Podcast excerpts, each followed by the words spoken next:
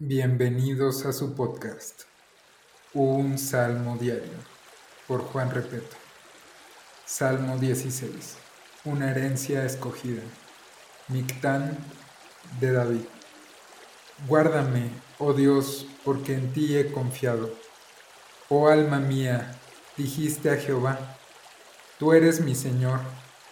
No hay para mí bien fuera de ti, para los santos que están en la tierra y para los íntegros es toda mi complacencia.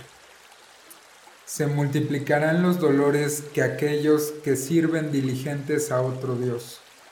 No ofreceré yo sus libaciones de sangre, ni en mis labios tomaré sus nombres. Jehová es la porción de mi herencia, y de mi copa tú sustentas mi suerte. Las cuerdas me cayeron en lugares deleitosos y es hermosa la heredad que me ha tocado. Bendeciré a Jehová que me aconseja, aún en las noches me enseña mi conciencia.